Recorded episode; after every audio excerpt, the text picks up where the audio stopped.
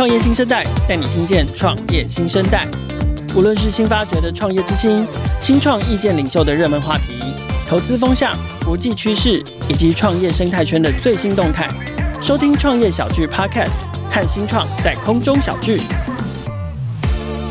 作为一个消费者啊，其实我们所认知到的这个物流产业或者是货运产业，通常都大概都只有货到人这一段，就是不管是呃有人帮你把货送到便利商店等你去拿，或者是有人把货送到你家等你开门去拿。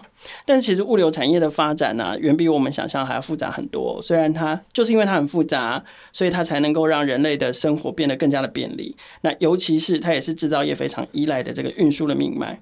由于专业的分工跟全球化呢，其实供应链常常横跨数个地区哦，就是不单单是我们所认知到的小小的台湾，它甚至会到跨国的程度。那商品的这个运输过程呢，也是十分的繁琐，从大货柜小到一个站板，再小到一个包裹这样子。那这里面这种大宗啊，大量的运输，常常包含了非常多的不同的物流或运输的交通工具、车辆，然后跨地区。那在这个过程中，一定会有所谓的。运输量能的损失，所以呢，呃，用一个最简单的方式来看，就是我们有时候会在路上看到这种满满的一车物流的车辆，可能满满的从台北下去到高雄，可是呢，它会可能是空空的一车从高雄回到台北。今天邀请创业新声带的这个来宾 BB Truck 呢，他们看见了这些问题，那他们希望可以透过专业的能力来分析所谓的运力，然后用平台来串接不同的这个需求方跟供给方，希望可以提高运送效率，也更希望可以借此来打造减碳的绿色供应链。让我们欢迎 BB Truck 的共同创办人 Steven 跟凯。我们先请 Steven 跟听众朋友打个招呼，然后自我介绍一下。嗯、oh，Hello，大家好，我是 BB Truck 的 Steven。那我是公司的 CEO，那主要负责业务还有营运的部分。大家好，我是 BB Truck 的 Kai，我是 Co-founder and COO。那我们主要呢现在是在处理 BB Truck 在技术开发以及各个客户对接的部分。Steven 以前家里面是开货运行的。OK，但是在你创业，哎，这是你第一次创业吗？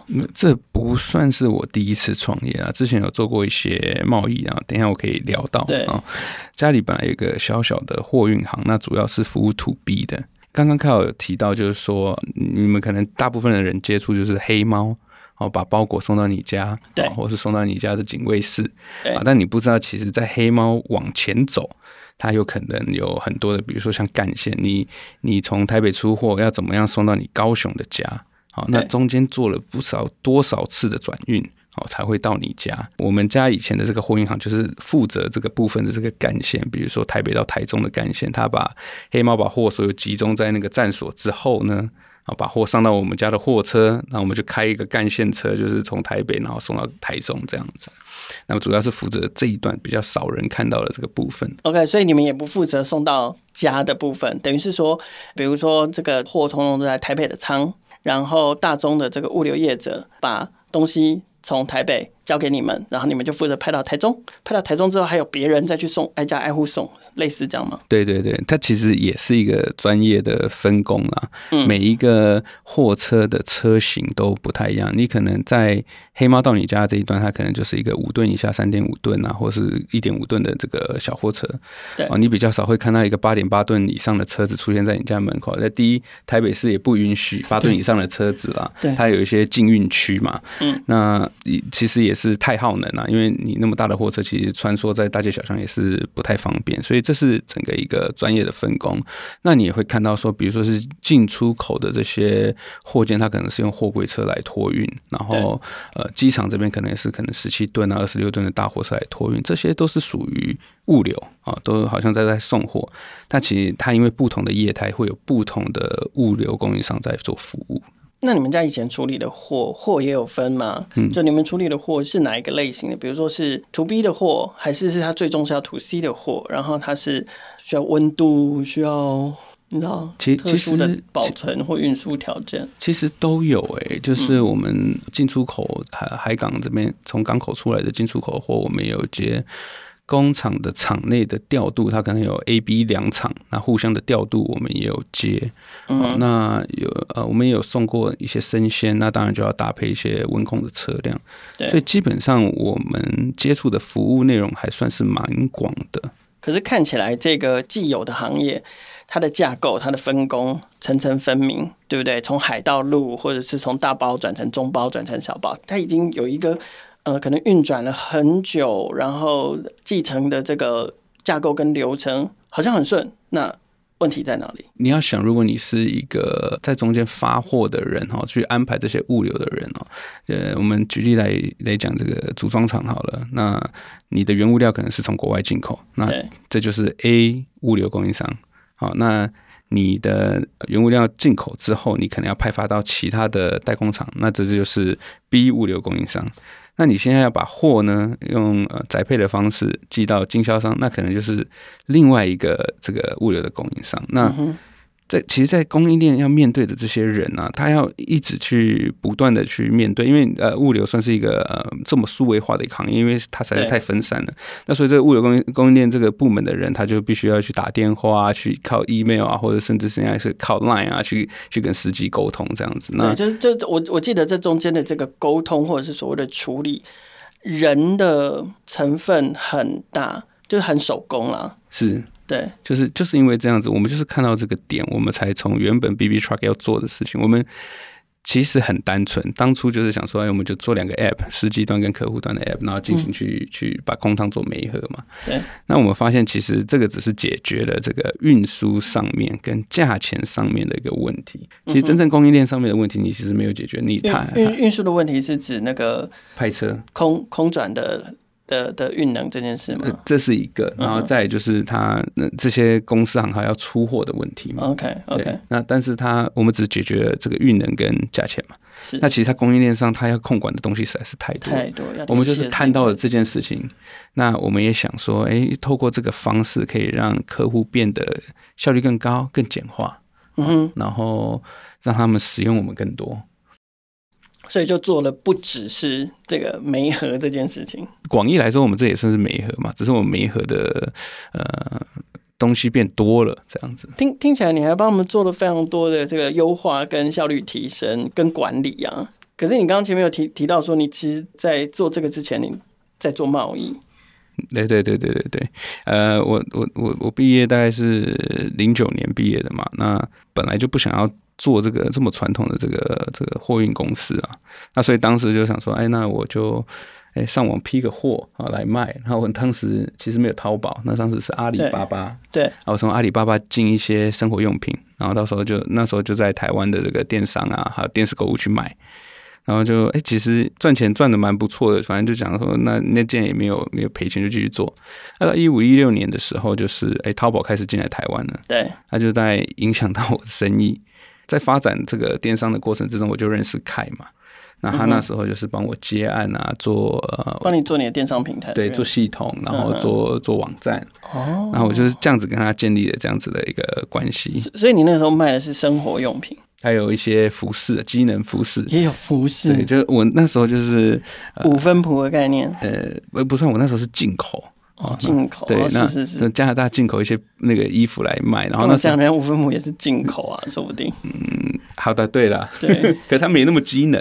我那时候卖那种防水，那因为那个电视购物那时候就是年龄层比较大嘛，他们会需要一些这种机能衣服，因为年轻人不太爱穿，现在可以了，那之前不太。你坚持一点，现在说不定 One Boy 就是你啊。这太困难了，我觉得哎、欸，其实做物流其实也蛮好的。现在发现，现在回想开，我我应该早一点做这条路。所以，所以因为就是原来的事业发展，眼见开始看到有一些有一些瓶颈，对，开始慢慢变转成红海了。对，OK，那可是决定回头来做物流这件事情，它又是两个思维啊。对啊，你总不可能是为了不想继承家业，所以跑去创业，然后为了那这这是这样子。那时候刚好就是去读 EMBA 嘛，那那时候论文要有个题目，然后我们想不到什么题目，然后我就想说，那来试试看这个货运业有什么要改善的，我们就就做了一些问卷啊，然后发了大概四百多个司机嘛，然后统计出来的数据就是七十五 percent 的回头车是空的。哇哦，哎。那这个就是一个生意，所以我那时候就拉凯一起加入这个 BB Truck 这个行列，然后一起来开发这个一开始的这种像 Uber 这样子的一个 App。这样原来如此，哇！这是我觉得冥冥之中都有注定哈，自己家里的这个货运行、开货运行的这个历史因素，加上后来做贸易、做电子商务的创业经验，然后再转回来，到最后做了这个跟物流有关、改善回头车运输的这样这样的一个题型，其实整个串起来好像也还是有点道理。呃，刚刚刚 Steven 有讲到，就是你是。因为在电商在做电商那个题目的时候认识 Kai，所以 Kai 那个时候是你的系统，是你的 service provider。对啊，我就有什么 idea，我就叫他去帮我开发。那你怎么你怎么找到他的？朋友介绍？对，都朋透过朋友介绍。OK，所以所以 Kai 一直都在做这个资讯服务。对，我 base 是念设计的，那设计就是嗯，对设计，我是 fine art。师大美术系的画、啊、国画的那种，是是是是，是 但我们专业是设计的，所以这样听起来，这样听起来更不合理啊！你的你背景是 fine art，你讲的一副理所当然，就是对啊，我都在做这个系统开发，我的背景是 fine art 画国画。Hello，嗯，师大美术系是台湾比较早期的提供设计专业人才的一个科系啊。那但我们是在比较末期，就是美术系不再有设计内容的时候，因为后来。拆出了别的系，拆出一个设计系。对，但作为我们那那个年代，大概是两千年两千年后段，design thinking 跟设计比较出来，比较有工作做的时候，嗯、那我们我那时候的思考就是设计如何作为关键工具或关键力量，可以介入哪一些行业，但我不知道在哪一些行业可以产生 effort。那那个时候，其实我们试了很多行业，就是拍片啊，做美术啊，嗯，还是去公关公司当 art 啊，嗯、啊，那当然。但刚好又遇到这个 mobile mobile 风潮，就是说，那那个时候我们走进 UI，走进 UX 是设计行业一个显学。对，可是我们那个时候已经毕业一阵子了，也是。还要去找工作，好像诶又没有相关学历，我们就是个 fine art，对，那只好自己开一间喽。那零零几年的事情？那这个大概是零九年，也是零九年。对，然后那个时候刚好做了一阵子，初期的时候刚好 Steven 就有这个仓储啊、公司 ERP 啊，还有电商的系统。那那个时那个时代的电商网站都是自己开发的，嗯，一定是看那个时候刚创业便宜，对不对？对 不要这样，是聊得来，是聊得来，聊聊得来。我想要你喝多大？这为什么会把那个？会把你的网站这些东西交给一个才刚创业没有多久的设计公司跟，跟因为因为他说他包山包海什么都可以做啊，那 不就是嗯，OK，意思差不多。嗯，我们那时候做出来的东西生意还不错，好吗？生意还不错，不然他后来怎么还会招来？是零九年合作到现在，现在也十几十几年了哈，差不多。OK，OK。Okay, okay. 好，所以那个时候你们就是其实就是接案公司，对，人家找你做网站、做系统、做什么？那技术呢？你自己是美术跟设计背景，技术这些东西你怎么？比如说前端、后端开发这些，呃，需要城市设计啦等等的。我觉得这当然也是自己创业、自己做生意的好处了。就是说，当我们作为呃以 design 切入产业的话，呃，我们当然一些仿案的东西，因为刚好在这个前端工程的发展期，那所以要进入的时候，技术门槛没那么高，所以我们可以跟着时代一起成长。但当我们自己要去负责整个生意的时候，其实前端、后端啊，project manager，那这些整个流程，其实你都要自己建构出一套自己可以 fix 的体系。那所以其实这个也就让我们感觉好像像是一个比较全能。我觉得我们好像在我这一代的网络从业者或者工程师都会有一点这样子的感觉，就是他因为他就是跟着技术一起长大，所以他好像什么东西都可以接触一点，有至少有能够解决问题的能力。我觉得这个跟我们的本行也是有点像，就是设计就是设想与计划嘛，就是他就是在解决客人的问题，要么解决你自己，不然就解决客人的问题。那我就是解决 Steven 的问题。把它解决了。嗯、透过这一段，其实我们一个人的力量是远远不够的啊，所以我们当然就会组建自己的呃呃后端工程师、演算法的工程师、资料的科学家，那去让整个渐渐的去组成一个可以支应 BB Truck 的这样子的团队。因为其实 BB Truck 需要的是大量的资料，然后呃不管是在媒合的或者是自动派单的这一段，其实都是比较复杂。这当然不可能只靠我而已。那 Steven，你是一成立 BB Truck 你就邀请他加入吗？还是一刚开始你们还是维持业主跟建安公司的角色？他他原本是不想要淌这这一滩浑水啊！哎呀，但是我就是三顾茅庐，对，三拖四请，三对三拖。在在 BB Truck 之前，其实我们有几番尝试一些奇奇怪怪的东西，对对对对。但一起创业这样。对，那那在那之前，比较想说啊，你就做，你就做，反正啊，反正这也没有钱，就做嘛。这个时候就没有客户跟那个对。那 BB Truck 的时候就想这个一定可以，那我们就赶快把公司成立起来。那那个时候其实我们一开始我们两个就在一起。那你你怎么看？你为什么觉得这个题目你觉得一定会成？因为 Steven 有他自己。相关的背景跟经验，可是对你来说，你可能就是看过很多不同类型的业态，可能都是你的客户这样子。可是那对你来讲，是什么样的那个火种，让你觉得说，哦，那我原来的这个接案的比例可以慢慢降低，我我要花比较多的心力投入在在 BB Truck，我要加入 BB Truck 这个这个事业，那个那个火种，你觉得是什么？简单说，就是你看好到底这件事情看好在哪里了？我觉得可能过去的这。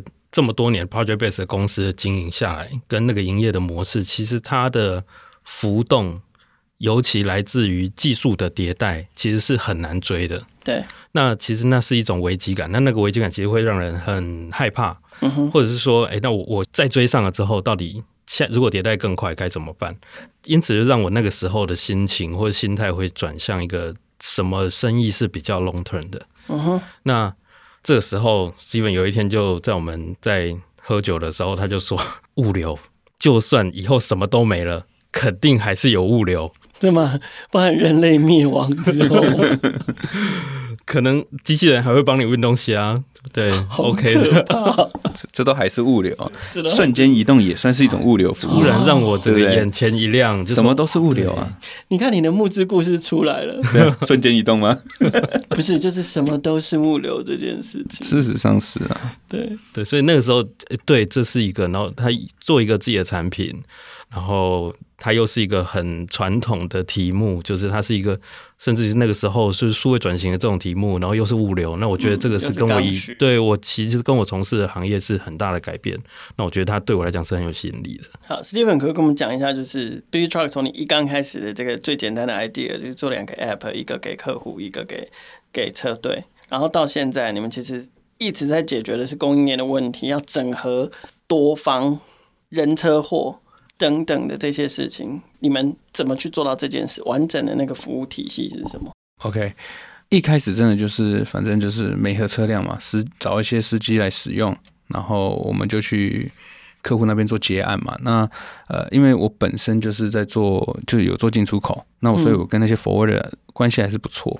他、嗯、就说：“那我现在在做物流，那你们给我一点点生意做做看嘛，因为之前都是我给他们生意做嘛。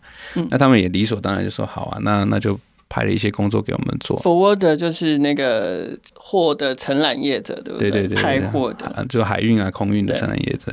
好，那我们就一开始就先做空运，那我们就先从机场啊，然后把货啊运到邻近的这些工业区啊，啊，然后工厂啊。那我们就发现他们有个特性，就是早上做做进口嘛，机场提货来，然后到到工厂，然后下午可能就是他们准备要出口的东西，然后再送回机场啊。那我们就做这样子的一个来回派车这件事情。那一开始成效是还不错，但是呃，我我刚好提到，就是说这个东西只是解决它找车容易哦，然后嗯，可能金额便宜一点点哦，其实。为什么金额会便宜一点？呃，可能我们用一些回头车啊，可能有一些折扣啊。哦，因为你因为你有一些车可以调度的关系，对对对对对，所以会比较有。对，大大概只有解决这两件事情，但其实这两件事情不够足以让客户提升粘着度。嗯，那那那我们刚刚前面讲到那个闲置运能这件事情，在当时也也解决了吗？嗯，就满车去，空车回这种解决部分，我不能说百分之百，但我们有解决解决一些部部分呢、啊，让某些司机他是可以来回都有运趟的这样子。对，但客户 care 的更多，不只是对。可其实后来我们就是因为透过这个关系，然后去了解到我们工厂端这边的客户嘛，嗯，就发现说，一开始真的是想做更多的生意，就想说，哎，为什么要那么多间车行？你全部包给我就好啦。对啊，因为他才后来才发现说，哦，原来。到他们厂区的这些车趟的目的都有所不同啦，有的是哦海运进来的货，空运其他线的货，可能我们当时只是做它的香港线，那其实它有北美线，然后或者是呃像是那个东南亚线，那可能因为这是他们都会透过不同的 forwarder 去做这样子的安排。那所以我们不见得能够拿到全部的生意。对，所以我就想说，那我们再往上走一点，变成是一个整合的这个派单的这个系统的话，是不是它就是可以把所有的那个物流的车队全部都整合在我们的这个平台里面，然后也去帮他们做一些这样子的一个管理。然后后来跟工厂端这边越聊越多，发现他们的需求更多啊，比如说我们我们服务的这个工厂在台湾可能有北中南可能有三四个代工厂，代工厂之间的料件调度，他们也要去做安排。那他们也要去做安排的话，你你在北部，你不可能去安排中南部的车辆，那这时候他们就会被呃他们的这些供应商啊价格压死死，他们没办法动嘛，因为他们没有那边的车队资源。嗯嗯，这时候我进来的时候，他们可以就。因为我们北中南都有车辆的分布，所以他们就可以透过我们来安排所有的运场运次。除此之外呢，只要是透过 BB Truck 安排的运趟运次，他们都可以有及时的掌控啊。所有的从这些代工厂要，甚至是这些代工厂做好东西要回到母厂的时候做组装的时候，他们都有一些英镑的这些记录。他们可以，他们怎么掌控？你们是用？汇报的机制，还是是用科技追踪的机制？我我们是，我们就是他，因为他透过我们平台下单嘛，他就透过我们平台去下这些要回来的单，或者是嗯，现在有个客户他是这样子，他直接叫我们去他南部的那间代工厂签约，啊，那也用我们的平台，所以他。南部的代工厂也可以透过 BB Truck 来做下单。嗯哼，那他在下单的时候，我们就会 take 说这个是要回去这个北部的这个组装厂的。对，所以北部组装厂就会收到通知，说哎、这个货仓要回来了。是，那他就可以马上哎、欸、去安排他的产线呐、啊，或者这样这样其实某种程度也是可以提升一些产线的效率啊，或者降低一些库存啊。对，那我们就是除此之外就是。呃，所有的这些呃签收单据啊，哦，甚至是对账单啊，全部都是数位化、电子化。那再来也是神纸嘛。那你们应该有收过，就是说你们的那个黑猫有时候寄来会有一些签收单嘛。对。那这个在 To B 市场的话，这些签收单是要留下来做请款用的。哦。那有的时候司机带回去可能会掉了。我是不知道，可能放在洗手的时候洗一洗，拿那撕掉糊掉了啊，这些都保存不易。那透 BB Truck 的话，那我们是全部都是放在我们的呃伺服器内。那只要货件完成啊，第一我们会先发 mail 通知各方，那甚至的最后的记录可能都还会留存在我们的伺服器里面。就像五五六八八。那个那个用五五六八八搭车，你只要签企业签单就好了，你就不用不用再拿司机开给你的收据这样。对，类似这样，类似像这样子，对。OK，所以这些车队、这些车行，你会把 forward 的需求发给他们，是这样子吗？那所以这些车队，不管是车行啊、车队啊，都可以加入 Truck 平台。对啊，大大大家都可以加入我们，那这个就是一个共享的一个一个一个机制嘛。就是啊，你如果有兴趣想要加入我们，那我们当然你有合适的适合你的这些订单，我们当然也会抛抛给你嘛。那因为这就是开那边帮我们做出来的这个他开发出来的这个演算法嘛，就是说，哎，货在离哪个哪些司机比较近，或者是他是刚刚好要做回头的这种，我们就会有这种效率的这个媒合跟配对嘛。嗯哼，对啊，所以所以，你有两段，一端就是发货的人，一端就是负责载货的人。是是是，嗯哼。那载货的人在呃去年去年我们来接受创业小聚网站的采访的时候，那个时候提到一个状况，就是说很多的这种个体户的这个货运司机，那他们其实是用靠行的方式存在在行业里面的。可是他们常常要自己处理接单的问题，所以像这样的人，像这样的人也适合加入你们平台吗？这样子的看好司机当然也适合加入我们的平台，但呃，BB Shop 现在的方向有点是变得是我们只针对 supplier 端，也是针对 B 端为主。对，那看好司机他只要是合法的营业用车，其实也是可以在我们平台上面接货。嗯，他成为你们的，你们可以调度的资源了。对，他也是，他也可以成为我们调度的资源。对，对，那我们。可以这样理解吗？因为事实上，其实也有其他的不同规模的企业，或者是甚至新创公司，现在在这个智慧化的时代，都喜欢讲说，它的车队管理、它的物流管理也都是都是智慧化的，然后会加入甚至加入 AI 等等等等这件事。BB Truck 的服务跟这个所谓的车队管理有什么差异？BB Truck 比较是针对客户的需求。哦，然后来去做供应链物流的这些呃排程跟媒合。那当然了、啊，我们的 App 是实际端的 App，那那有一些呃基本的这些个车队管理的功能啊，就是这该有的功能啊，我们效率效率提升啊，啊注意安全啊，等等等等的，然后或是接单的管理这些东西，我们是有那。当然你，你你你就想象之前刚刚有提到，这这像一个 Uber 的概念嘛？你开着你就有 GPS，那我们也可以知道货况在哪里。这这些都是呃一些对对很基本的功能。那其他的像这些车队管理的这些呃服务商啊，我们是觉得我们也是可以。做合作的，因为我觉得物流算是一个竞合关系的一个产业啦。你你没有绝对的竞争者，嗯。所以最核心的差异是不是说你们能够跨车队整合这件事，跨车队、跨车行的去调配跟整合资源这件事情，这是这是一块的整合。另外一块整合就是跟供应链、跟发货商这里的资源调度跟整合。所以你们不是单纯的只去管车队这件事情。对我，我们比较算管各种不同的物流车队、物流物流服务嘛，就是我们可能有宅配，有有拖头，可能有呃十七吨大货车。拖头，对，拖头是指货柜，货柜，货柜，对对。但就我们有不同的这个业态，所以我们的服务会比较全面性，我们没有单一在某些车队里面。对，那还有一个好处就是说，我们可以让不同的车队提供一种服务，就。有些客户他可能需要收三十个点好了，那以往一台货车要跑三十个点，第一耗时耗油，哦效率又不佳。那我们现在就是可能诶搭配一些机车队去把这三十个点变成呃十个点，那其他二十个点呢是用机车来收，那我们就派一台干线的货车哦去搭配收送货。那第一这样是节省的这个。开货车的人的效率嘛，它点变少了，然后它效率周转率又可以提升。那再来一点就是油耗会节省，油耗节省也相对的减碳。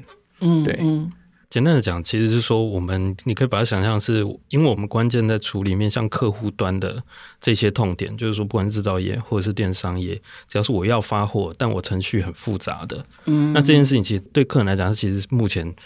也许他要找到一些，要找到一个很适合的工具是很困难。那我们其实专门解决的是，诶，我们针对他们的需求去建立一个他们跟物流商跟运力商之间可以沟通的界面。嗯，嗯，那有了这个界面之后，其实你可以把它想象是一个基础的软体界面，或者是一种软体规格，运力交换的软体规格。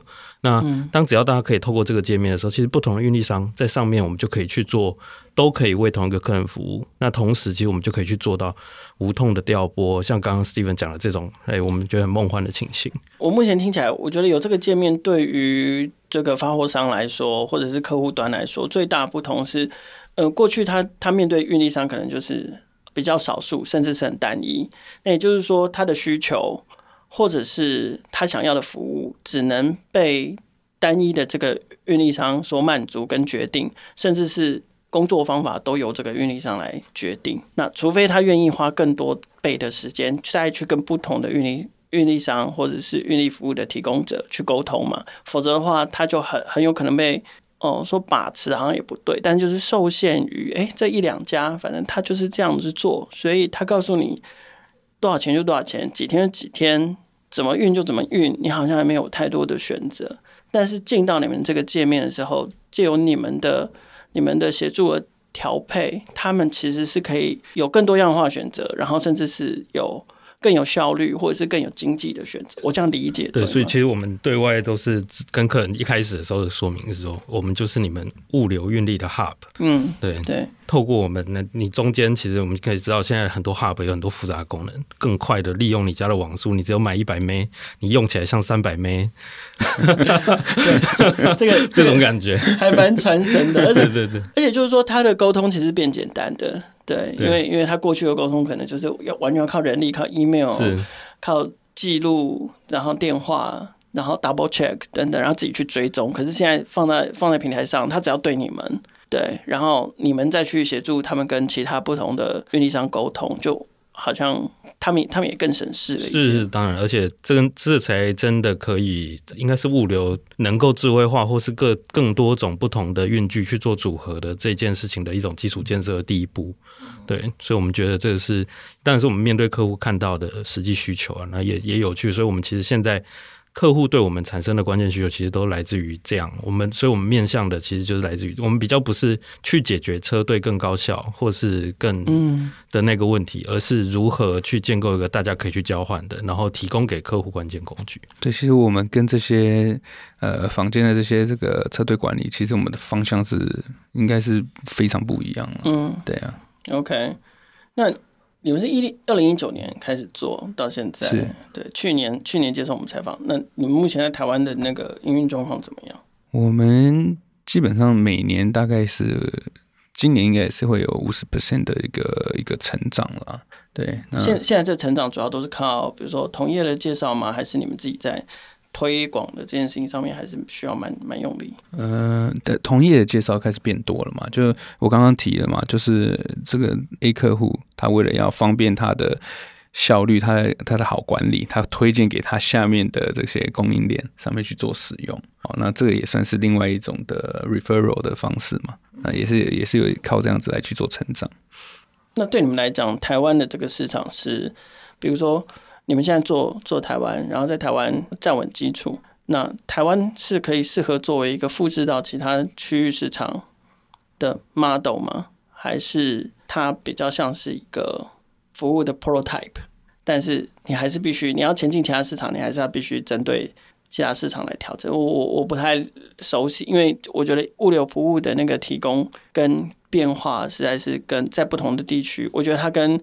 区域跟面积、跟人力密稠度、跟交通工具的方法都都有很复杂的关系，所以台湾对你们来讲，这个是可以复制到其他市场的同一套模式吗？还是说会是你们服务的原型？OK，台湾的话，我觉得。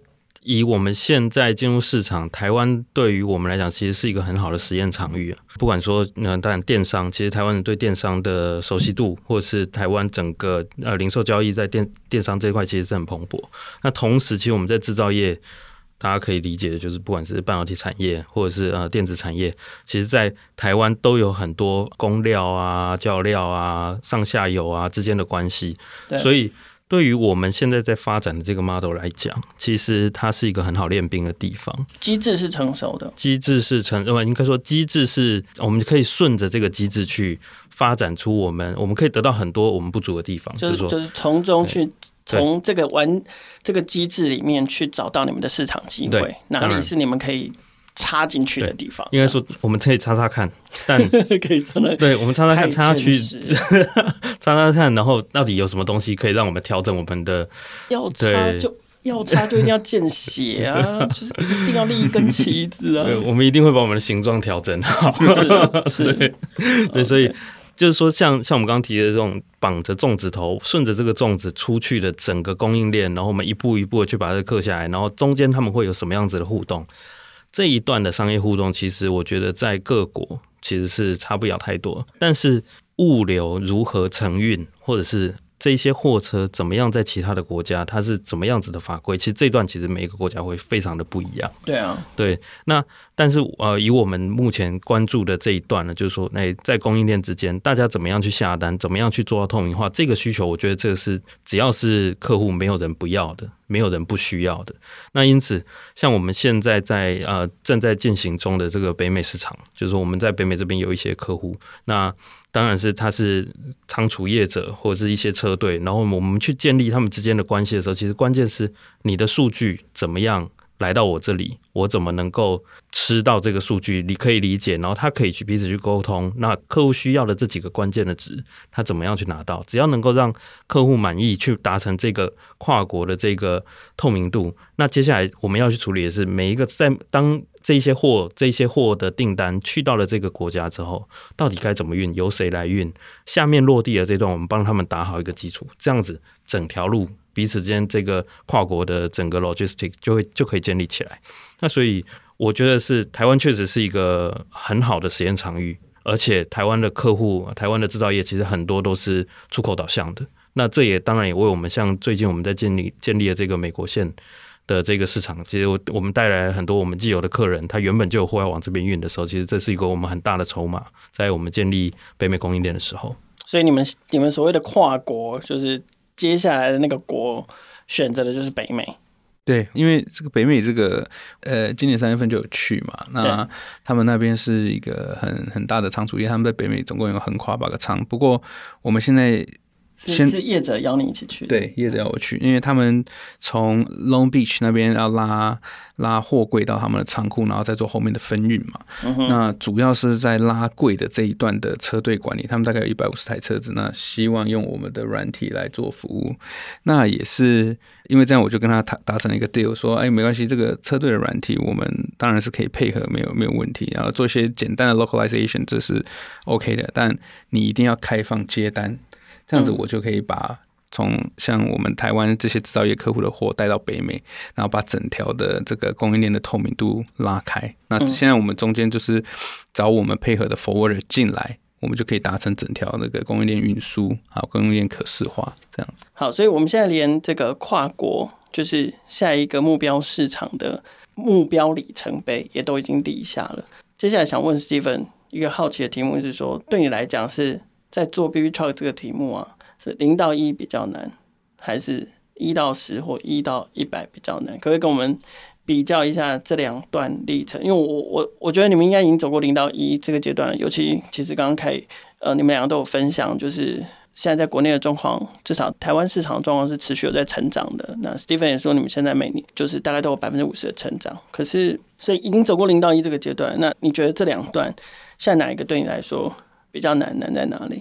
我我我觉得是一到十或是一到一百这个这个阶段嘛，因为刚刚讲的就是说，呃，我以前都给 forward 的生意做嘛，那现现在给我生意做，那就是零到一嘛，那我们已经开始了嘛，嗯、对啊、哦，那现在我就觉得反而要整个公司要去 expand 比较比较比较困难一点，为什么？啊、哦，因为基本上我们。我跟凯之前都做过生意，那我们也都是自有资金就开始这样子做。对，那自己自己做生意这件事情，就是哎，可能不会做亏钱的生意。但是呢，啊，我们成长速度就会比较慢嘛，嗯、所以我们呃去年开始有多少钱做多少事，是是有多少钱做多少钱。但去年的时候我们就开始进行募资嘛。但我觉得我们这个题目呢，可能数位数位转型这件事情对对 VC 来讲，可能不是一个很很 sexy 的一个一一件事情嘛。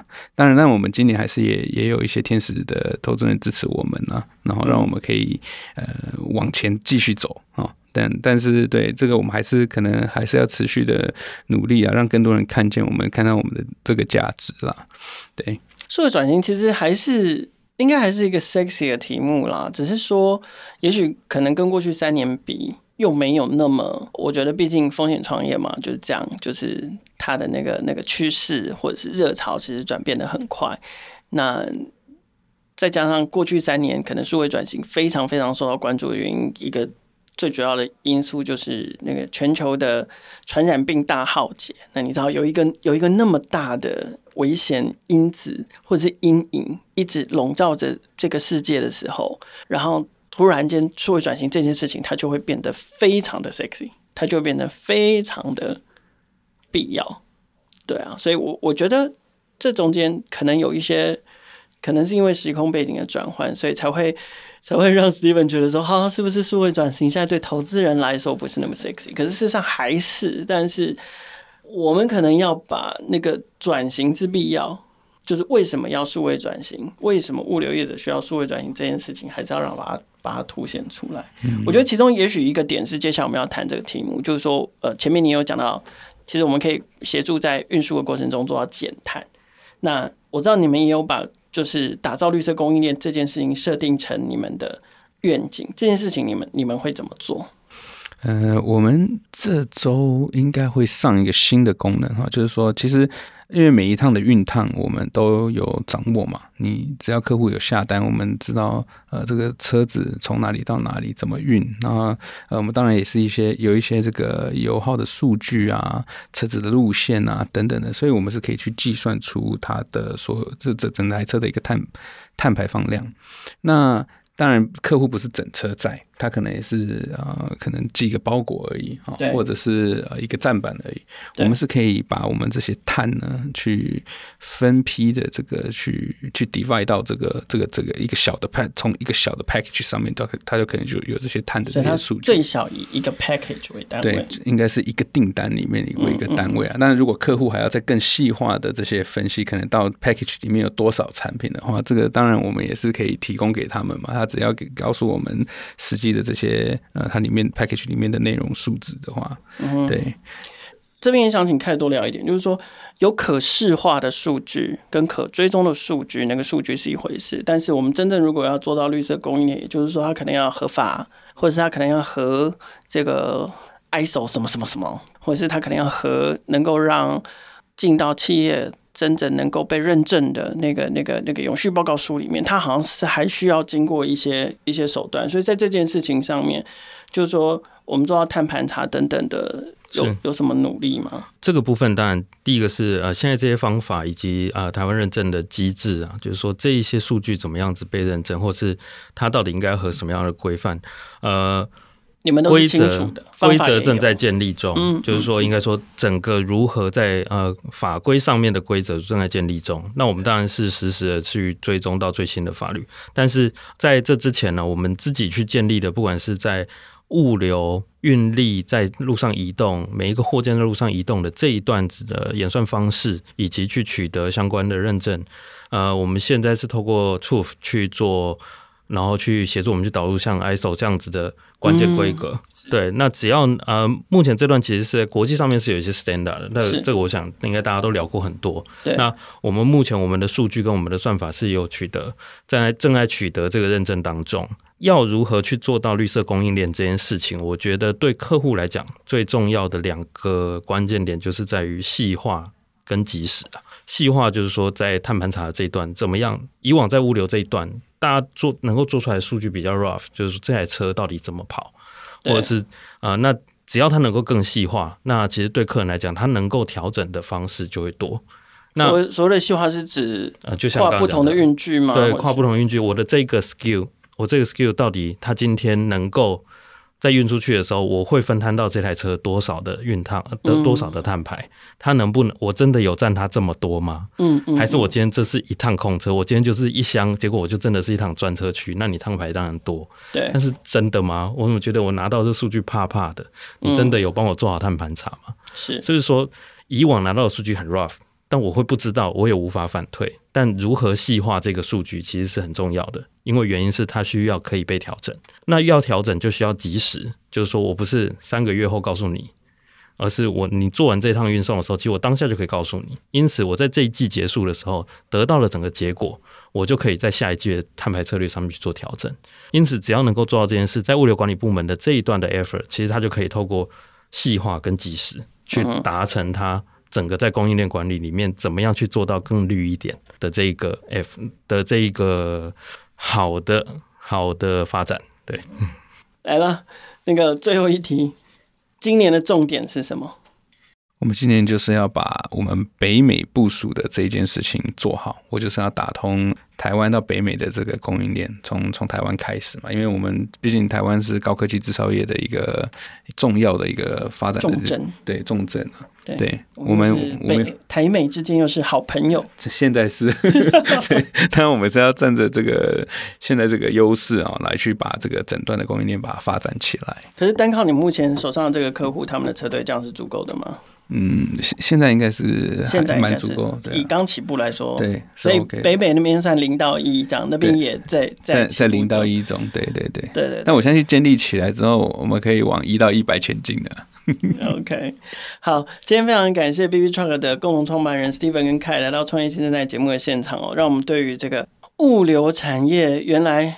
从我们拿到货的背后往前推，原来有这么多复杂的东西，有有更深的了解。那当然，在这边也恭喜 Steven，就是顺利加入了 AMA 台北摇篮计划第十二期。但也希望就是接下来不管是在募资或者是在一到一百的阶段，都能够把物流产业。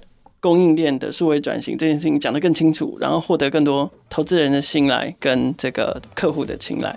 每周听一集，认识一个创业新生代。我们的节目每周三固定更新上架，记得追踪订阅，才不会错过任何一集更新。更欢迎大家把节目分享给关注创业、创新创业的朋友，让更多人听见勇于挑战、大胆创业的创业新生代。